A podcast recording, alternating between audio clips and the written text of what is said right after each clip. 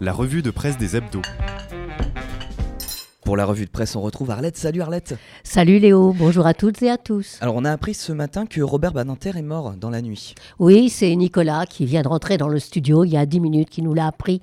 Alors on est triste hein, Eh oui, et je suppose que les hebdos vont largement parler de Robert Badinter la semaine prochaine. Donc on, on en, laisse, on en reste là. J'ai juste mon chagrin et ma peine avec moi. Alors on parle sur la, sur la revue de presse du jour. Le 1, à l'issue d'une semaine de manifestations, interroge ses invités. Les paysans sont-ils sauvés? Julien Bisson, rédacteur en chef du 1, donne le là. Dans son Zakouski, il écrit En accédant qu'aux demandes de la FNSEA, en reculant sur la protection de la santé et de la biodiversité, en n'engageant aucune réflexion sur des pistes innovantes, le gouvernement donne à penser qu'il n'existe qu'un seul modèle valable, celui d'une agriculture intensive. Or, c'est ce même modèle qui a mené tant de paysans français sur la paille, à force d'endettement et de pression sur les cours. Gilles Luneau, journaliste, cinéaste, spécialiste de la globalisation et de l'agroalimentaire, revient sur le poids que pèse la FNSEA sur l'élaboration des politiques nationales et européennes. Son article résonne comme un cri de rage.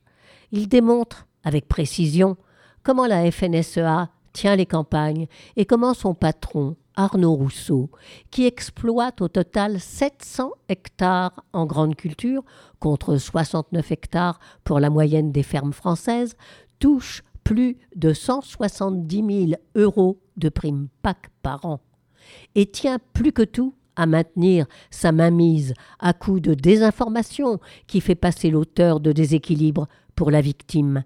Et la Fédé ne semble pas prête à partager son pouvoir, ni surtout à entendre l'urgence scientifique à changer de modèle.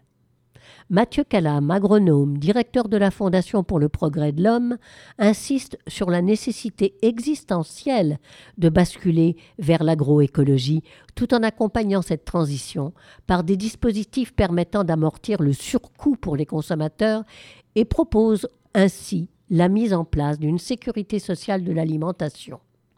Il insiste sur ces vérités que nous, consommateurs, ne voulons pas savoir. Penser que l'agro-industrie apporte de la souveraineté alimentaire, c'est ne pas comprendre d'où viennent les facteurs de production. Les engrais azotés de Russie, les carburants ben, des pays du Golfe, les pesticides de Tchétchénie.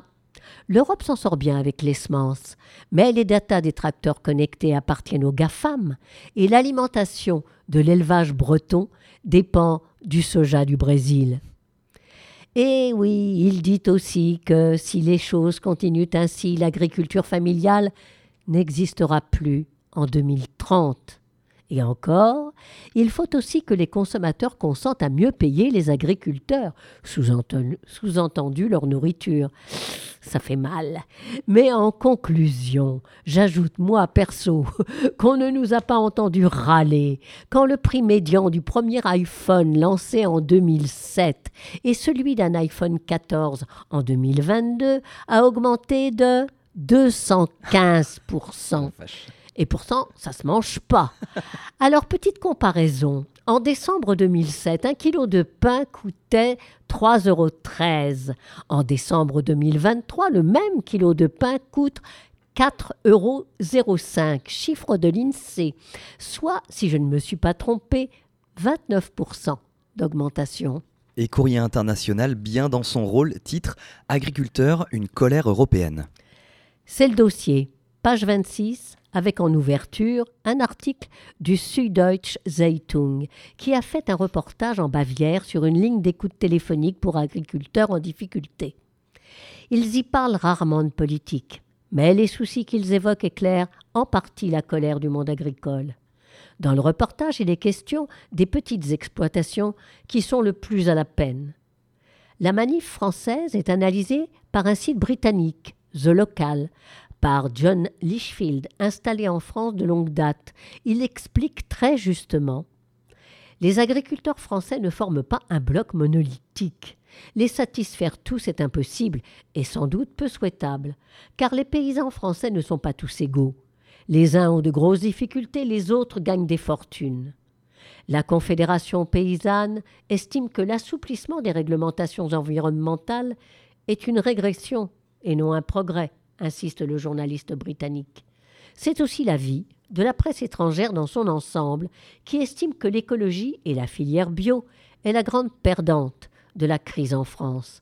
Mais le dossier, page 32, fait aussi un tour d'Europe des revendications communes, auxquelles s'ajoutent quelques spécificités nationales.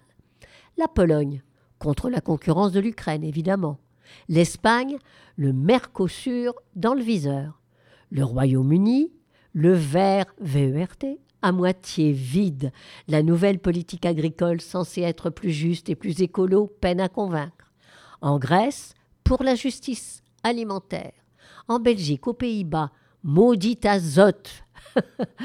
Fermons le dossier et rendons-nous, page 36, pour vous convaincre, si besoin en était, que la nature est bien plus forte que nous. Dans l'Ukraine en guerre, la forêt reprend ses droits. Des saules et des peupliers poussent déjà dans l'ancien réservoir du barrage de Kakrovka, réduit, détruit en juin, constate le directeur d'une association écologiste ukrainienne. On voit clairement que le fond de l'ancien réservoir ne risque pas de se transformer en désert, mais qu'il est en train de se métamorphoser avec une rapidité incroyable en une immense et jeune forêt. Dans le canard enchaîné de la semaine, c'est un article sur un documentaire qui t'a estomaqué, Arlette. Oui, j'ai appris en lisant dans la chronique La boîte à images la critique de Sorge Chalandon d'un documentaire enquête signé Nicolas de la. J'y ai appris, je cite, que la France, de la Haute-Savoie à l'Alsace, en passant par la côte basque ou la rade de Brest, est un repère d'espions, un sale terrain de jeu où voleurs chinois d'informations sensibles et recruteurs de naïfs s'en donnent à cœur joie, que c'est d'un village de l'Ain, Ferney-Voltaire, que l'unité 29155 de la direction du renseignement militaire russe avait organisé en 2018 l'assassinat de Sergei et Yulia Kripal à Salisbury, Raté, heureusement. Alors je ne vous en dis pas plus, le doc passera le 11 février prochain à 21h05 sur France 5. Dans les pages du canard, c'est à peu près la seule surprise. On a bien compris que l'agro-industrie prônée par la FNSEA, encore elle, a gagné. Attal a cédé sur toute la ligne. Que le bilan immobilier de l'équipe Macron est le pire depuis 1996, c'est le patron de la fondation Abbé Pierre qui l'affirme, que le dessin, là, tout en bas de la dernière page, résume parfaitement le destin d'Aoussé, la ministre de l'Éducation. Dans les bulles, on peut lire La ministre se plaignait des enseignants non remplacés. Les enseignants se plaignent de la ministre non remplacée. Eh bien, ils peuvent respirer, c'est fait depuis hier soir. Bon, et d'autres dessins au fil des plumes du canard qui nous éclairaient déjà depuis mercredi que Attal, Bayrou, ça n'allait pas le faire. Qu'est-ce que tu retiens dans l'Express cette semaine? La chronique société revient sur la crise du monde agricole, mais avec un regard décalé. France des technos et France des paysans. Des petites fiches à en-tête de Matignon posées sur une botte de foin. Gabriel Attal, costume, cravate et micron sans fil, debout. À ses pieds, le sol jonché de terre, de gravier, de foin. Et derrière, assis sur un petit banc sans dossier, des ministres et des agriculteurs entremêlés, seulement trahis par leur code vestimentaire. Costume anthracite et chemise blanche de rigueur pour les Parisiens, pull vert pour les locaux. Et tout de même, cette impression persistante d'assister à une rencontre du troisième type, un mélange de l'eau et de l'huile renforcé par les ficelles de la communication contemporaine. Les hommes politiques incarnent ce que, sur les barrages d'agriculteurs, on désigne, depuis le début du mouvement de colère le 16 janvier, sous le nom générique de Paris. On entend aussi parler des ministères, ces lieux où des fonctionnaires tatillons passeraient leur temps à élaborer des règles sanitaires ultra précises, chacun dans leur coin, à charge aux paysans de se débrouiller avec ça.